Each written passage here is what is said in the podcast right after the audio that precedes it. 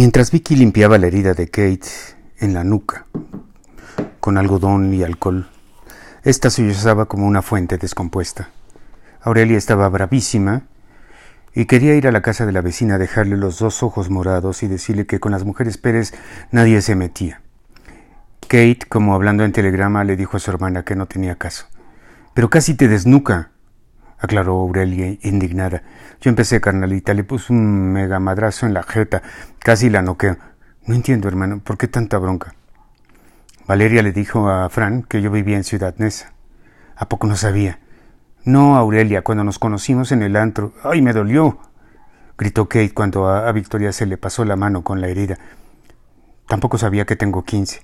Ah, no, pues en ese caso Aurelia perdió su bravura y se sentó. No tenía derecho. Esa niña está muy enfermita de sus emociones, hija, diagnosticó Victoria.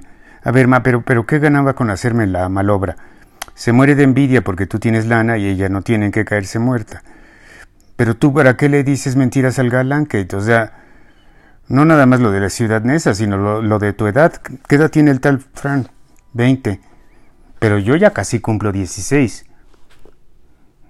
Vicky le puso una gasa en la nuca a su hija con el cariño de una mamá pájaro, dándole de comer a sus críos. Yo no le dije mentiras. Bueno, lo de la edad, o sea, fue Valeria y yo le seguí el juego, pero lo de Ciudad Nesa y así pues nunca salió el tema, ni modo que cuando lo conocí y me sacó a bailar le diga cuidado, eh, porque soy una naca que fui pobre y ahora soy rica. Pero a poco el tal Fran de plano te dijo que te fueras eh, lejos, preguntó la hermana. Me dijo que empezó a llorar nuevamente y ya no pudo hablar por unos segundos. Aurelia y Vicky, con todo el peso de los otros temas en la minuta, las mentiras de Pepe, el amor de don Hernán, recibían la noticia. Me dijo que estaba confundido, que no sabía qué pensar.